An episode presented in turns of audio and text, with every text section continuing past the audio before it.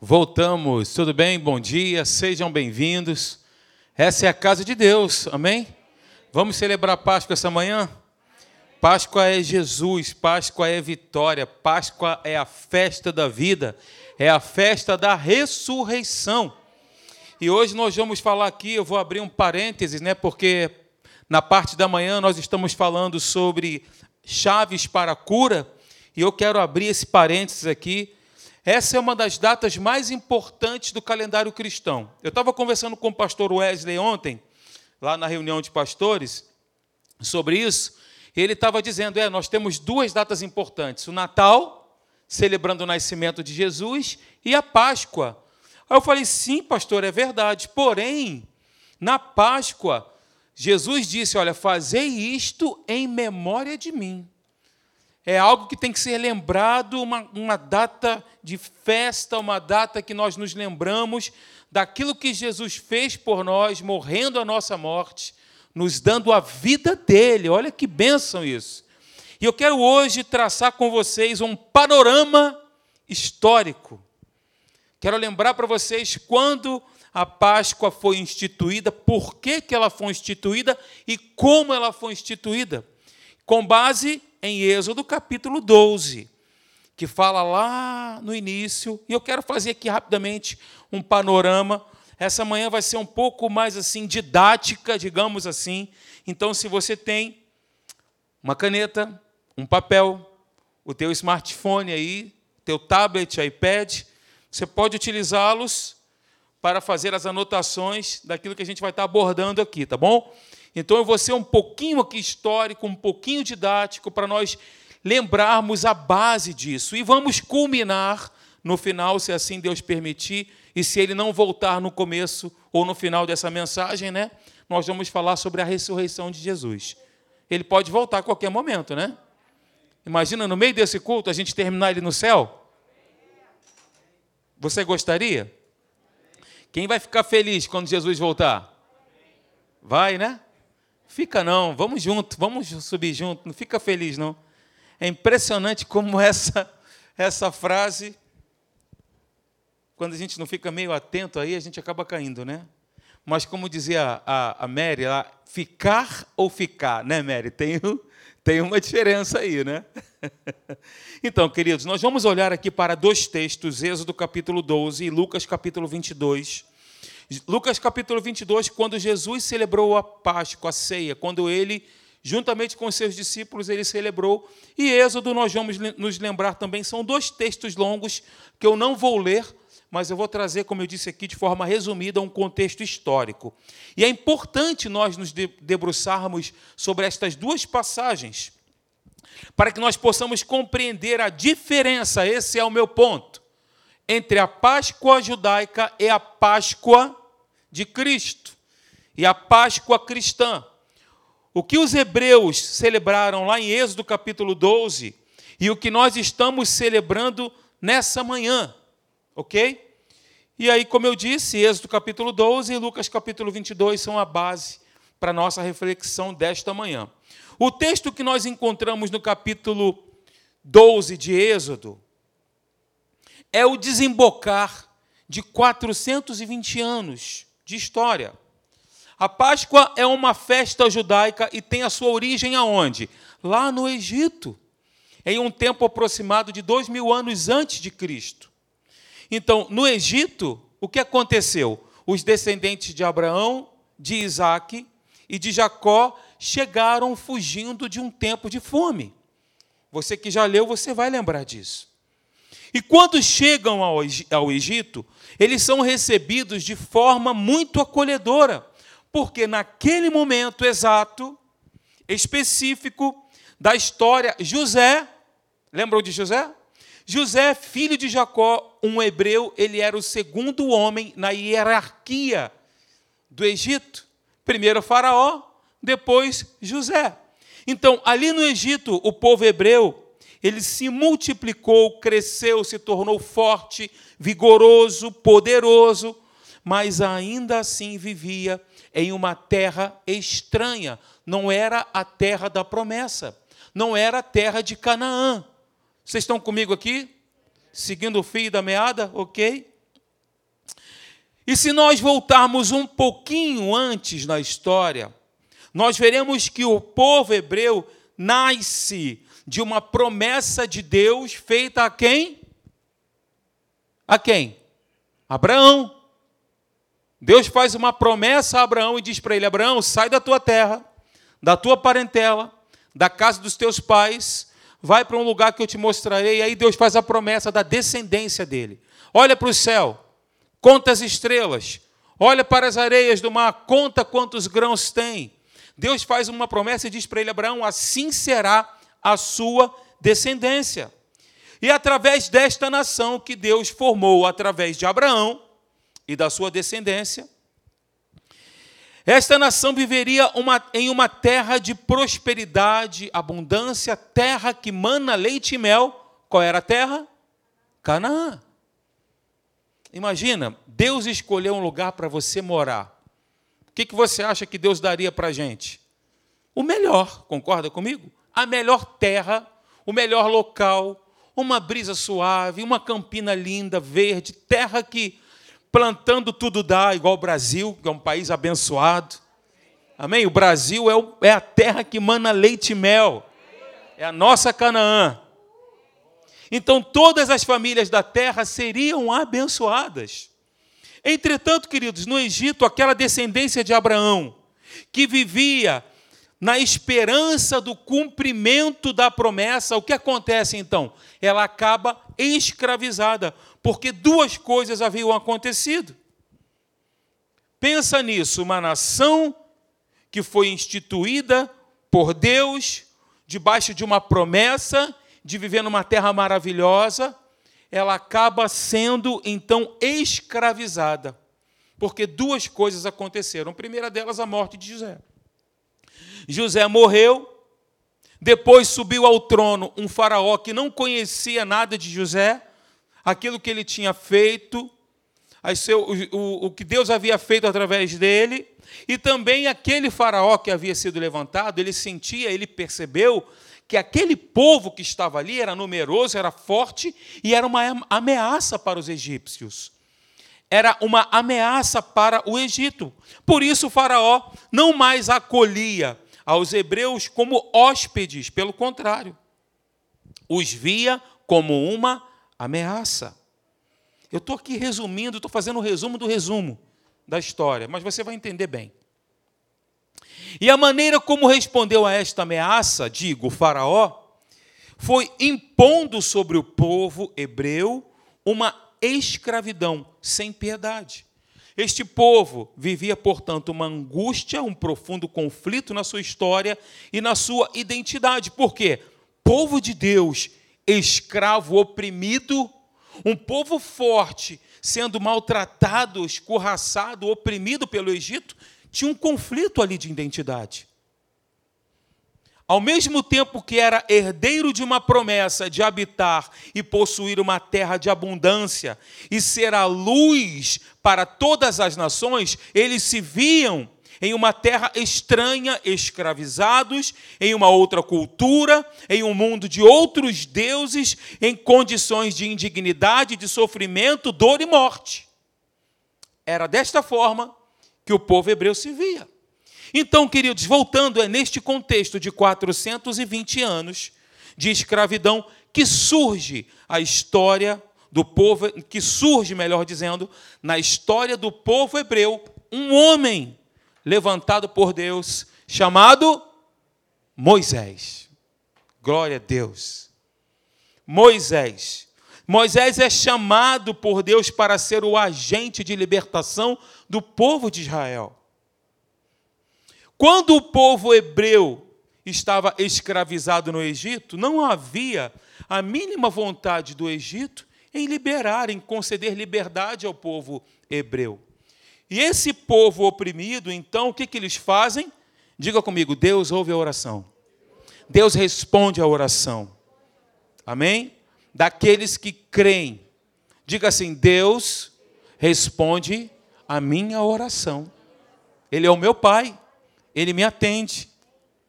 Amém? Então o que aconteceu? O povo oprimido, escravizado, clama a Deus e Deus o que acontece? Deus ouve o povo. e levanta Moisés como libertador daquele povo. Então Moisés, ele estava onde? Ele havia matado um egípcio, ele estava no deserto, ele tinha fugido, e aí Deus aparece no meio da sarça ardente, vocês lembram disso? Deus aparece no meio da sarça ardente e faz com que Moisés retorne ao Egito para começar o processo de libertação do povo.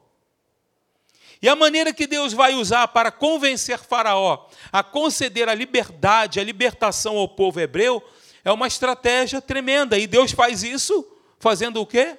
Derramando sobre a terra do Egito as nove pragas do Egito. Calma, vou chegar lá.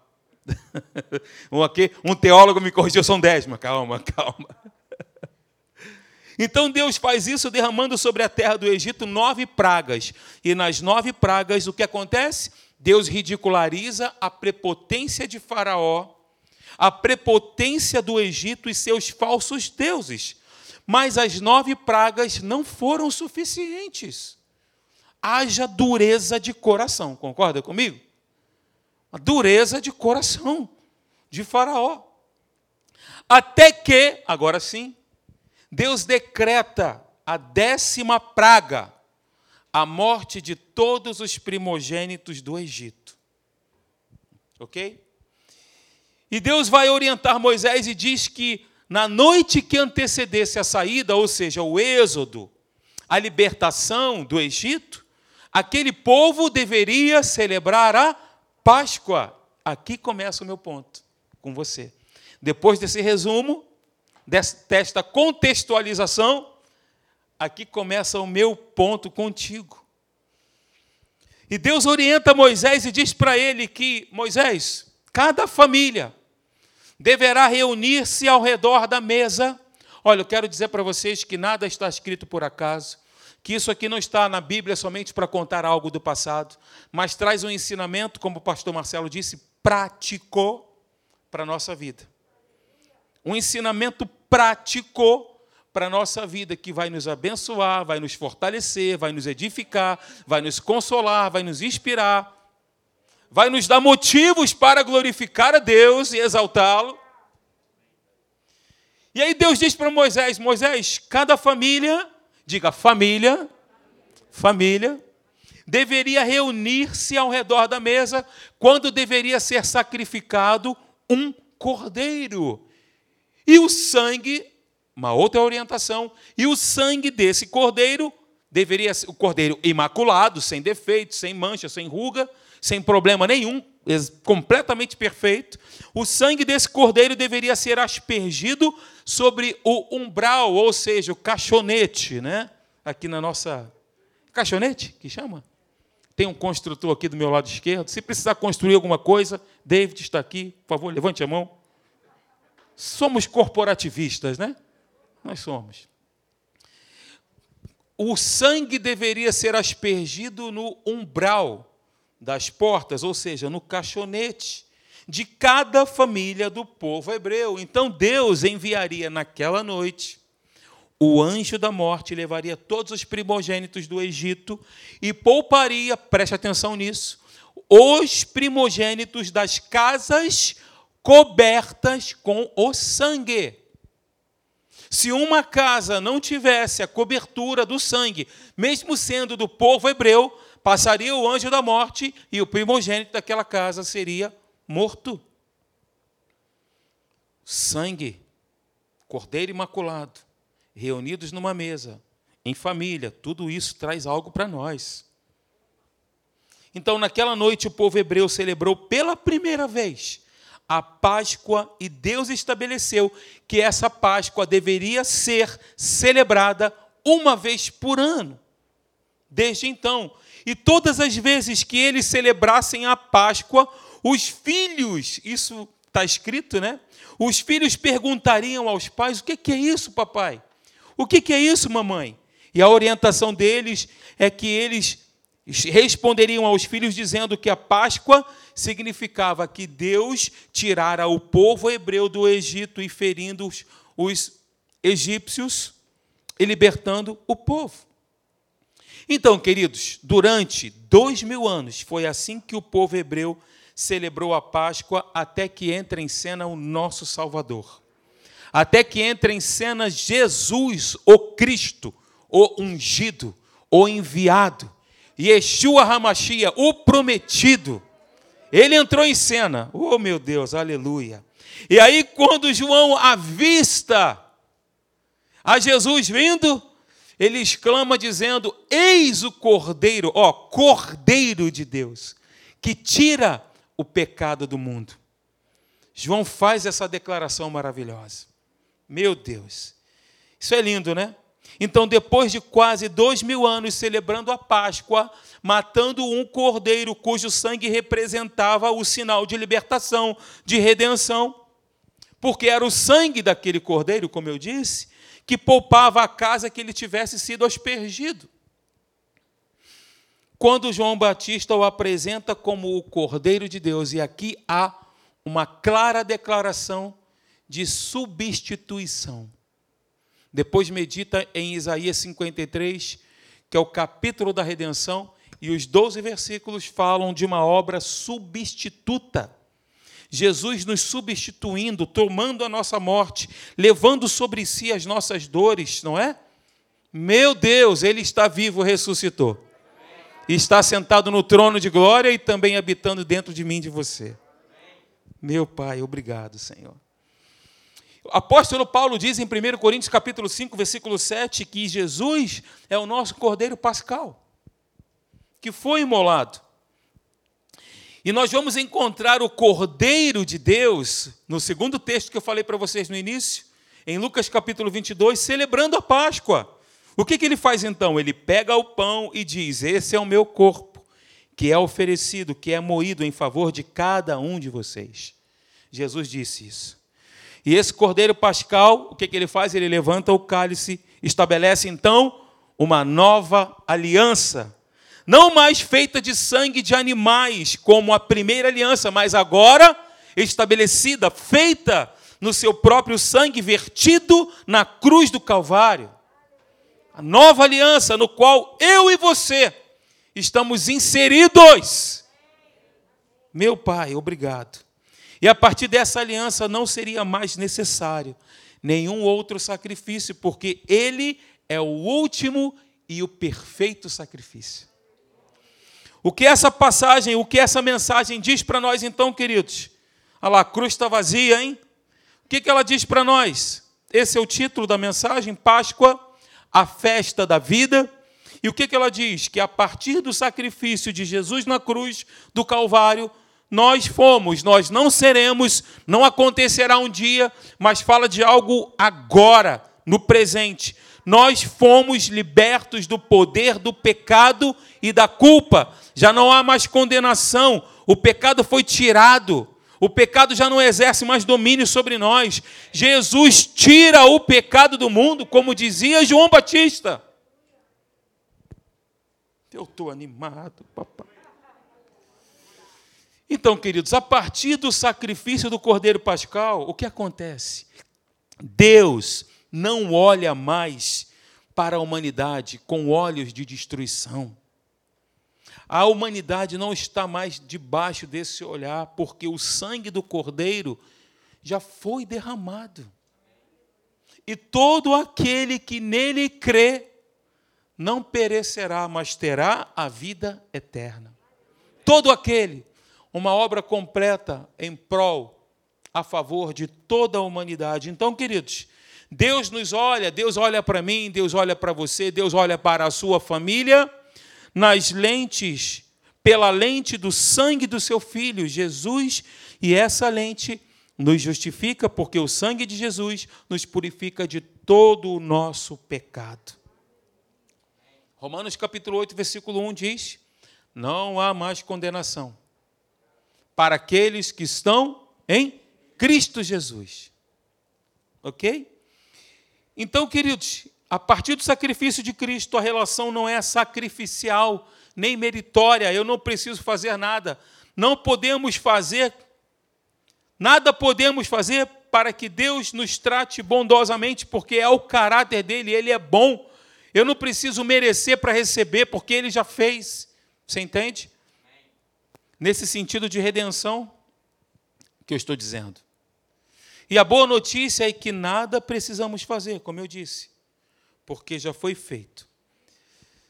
Talvez a dúvida de muitos, muitas pessoas, seja: há um paralelo entre a Páscoa, a Páscoa judaica e a Páscoa cristã?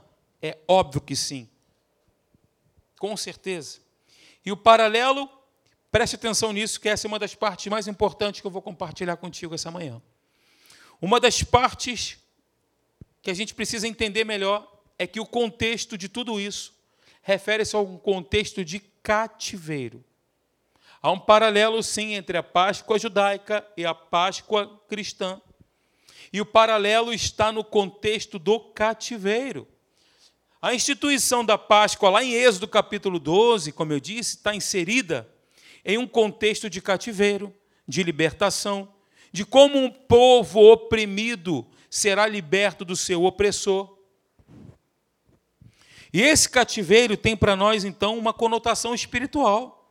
Tem um negocinho aqui. Traz para nós uma conotação espiritual. Nós, nós, nós não estávamos longe de Deus. A Bíblia diz que nós éramos filhos da ira, que nós tínhamos a natureza do mal. Paulo foi educado, né? Quando ele disse isso, porque o, o original diz que nós éramos filhos do diabo porque a nossa natureza era uma natureza maligna, destituída de Deus. Então, naturalmente condenados, nascemos condenados. O contexto é um contexto de cativeiro. Enquanto aquele povo era cativo do Egito, nós também vivíamos o nosso cativeiro espiritual, devido à natureza das trevas que nós possuíamos. Por isso que a palavra sozo, dentre muitas coisas, também significa libertação. Salvação, cura, libertação, prosperidade, vitória. A palavra sozo, salvação. E essa palavra no hebraico significa Yachá. Yachá é a raiz da palavra Yeshua. Yeshua significa exatamente isso: libertação, cura, prosperidade, vitória, redenção. Então, todas as vezes que você e eu que nós pronunciamos o nome de Jesus, nós estamos pronunciando aquilo que Ele é. Ele é libertação, Ele é cura, Ele é prosperidade, Ele é vitória, Ele é livramento, Ele é bem-estar. Então, quando a gente canta Yeshua, a gente está cantando isso. Amém, gente? Glória a Deus. Então, Vem aqui comigo na tela, olha só. A Páscoa para nós é o prenúncio da nossa libertação sobre o pecado, sobre o juízo de Deus, porque aquele que está debaixo do pecado está debaixo do juízo de Deus. Ok? Porém, como eu disse, é o prenúncio da nossa libertação. Não estamos mais debaixo do domínio do pecado, debaixo do juízo de Deus, porque o sangue do nosso Cordeiro foi aspergido sobre cada um de nós, e o sangue dele nos purifica de todo pecado, nos tirando desse estado de condenação. Eu vou para o céu, você vai também? Vamos estar eternamente com Jesus na glória? Então, o paralelo, como eu disse, é do contexto de cativeiro, da libertação, mas eu quero destacar aqui então hoje nessa manhã algumas diferenças entre as celebrações. Primeira diferença: na Páscoa judaica, o que acontecia? Cada família deveria procurar um cordeiro. E eram necessários, então, centenas e centenas de cordeiros para celebrar a Páscoa. Na nossa Páscoa, o cordeiro foi sacrificado apenas uma vez e o seu sacrifício tem eficácia eterna. Então, Jesus é o sacrifício definitivo, total e completo. Não é necessário que o cordeiro morra todo ano, bastou ele morrer uma única vez. Ok? Como diz aí 1 Pedro capítulo 3, versículo 18, pois também Cristo morreu uma vez, uma única vez, pelos pecados, o justo pelos injustos, para conduzir-vos a Deus, morto, sim, na carne, mas vivificado no Espírito. Então, o nosso Cordeiro Pascal morreu pelos nossos pecados. Diga assim: obrigado, Jesus, por ter morrido no meu lugar. Obrigado, Senhor. Nós só teremos uma dimensão completa disso, dessa redenção total, quando nós chegarmos na glória. Aí nós teremos uma, uma dimensão total dessa obra, daquilo que foi feito, daquilo que foi realizado. Porque de tanto a gente ouvir, a gente acaba né, tratando isso como um assunto normal. Uma maior obra, a maior obra de libertação. Ok? A partir desse momento, a partir dessa morte, nós passamos a ter vida. E não somente vida, como Jesus disse, né? Vida em abundância. Eu vim para que tenham vida e a tenham em abundância. Nós tínhamos uma dívida para com Deus e essa dívida aos olhos humanos ela era impagável. Por mais que fizéssemos, nós não conseguiríamos pagar. Então, queridos, se formos parar para pensar o que nós realmente merecíamos, Hã? O que, que nós merecíamos? Então, o sangue do nosso Cordeiro Pascal está no umbral das nossas portas e ele nos garante livramento, justificação e redenção. Você pode declarar isso? Você pode abrir a sua boca e repetir exatamente o que está aqui? Abra, diga com o seu, creia com o seu coração e diga com a sua boca. O sangue do nosso Cordeiro Pascal está no umbral das nossas portas e ele nos garante garante, garante livramento, justificação e redenção. A família se reunia em volta da mesa, a família estava dentro da casa e o sangue estava na porta. Todos os que estavam ali eram guardados, livrados e protegidos. Meu Deus, glórias ao teu nome, Pai. Enquanto na Páscoa judaica cada família deveria procurar um cordeiro sem defeito, na nossa Páscoa, o nosso cordeiro foi dado, ele foi entregue, porque Deus amou o mundo de tal maneira que deu o seu Filho unigênito para que todo aquele que nele crê não pereça, mas tenha a vida eterna. Segunda diferença da Páscoa judaica para a nossa Páscoa. Páscoa judaica, o sangue do cordeiro era aspergido apenas nas casas dos hebreus. Não eram aspergidos nas casas dos egípcios, somente na casa dos hebreus. E na nossa Páscoa? Nós celebramos o fato do sangue do Cordeiro ter sido vertido por toda a humanidade, judeus e gentios.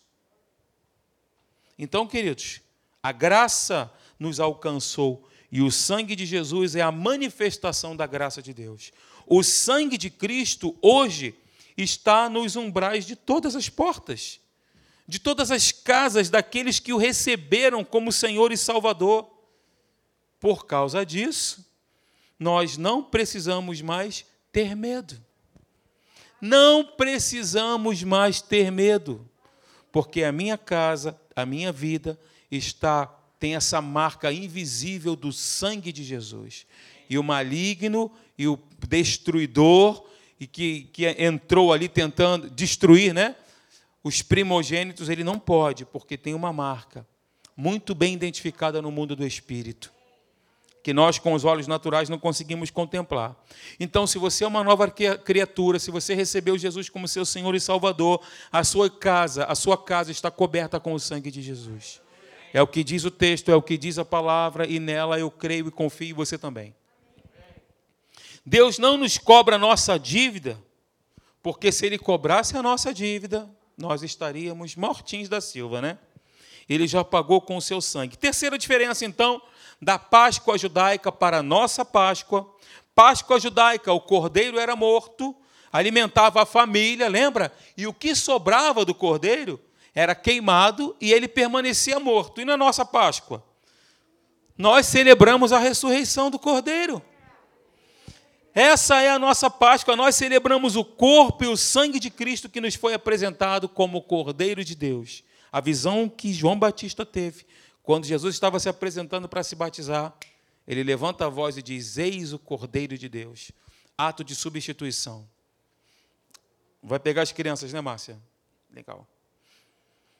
Se o nosso cordeiro estivesse morto, queridos, tivesse passado pela cruz e morto permanecesse, a morte então teria a última palavra. A morte teria vencido.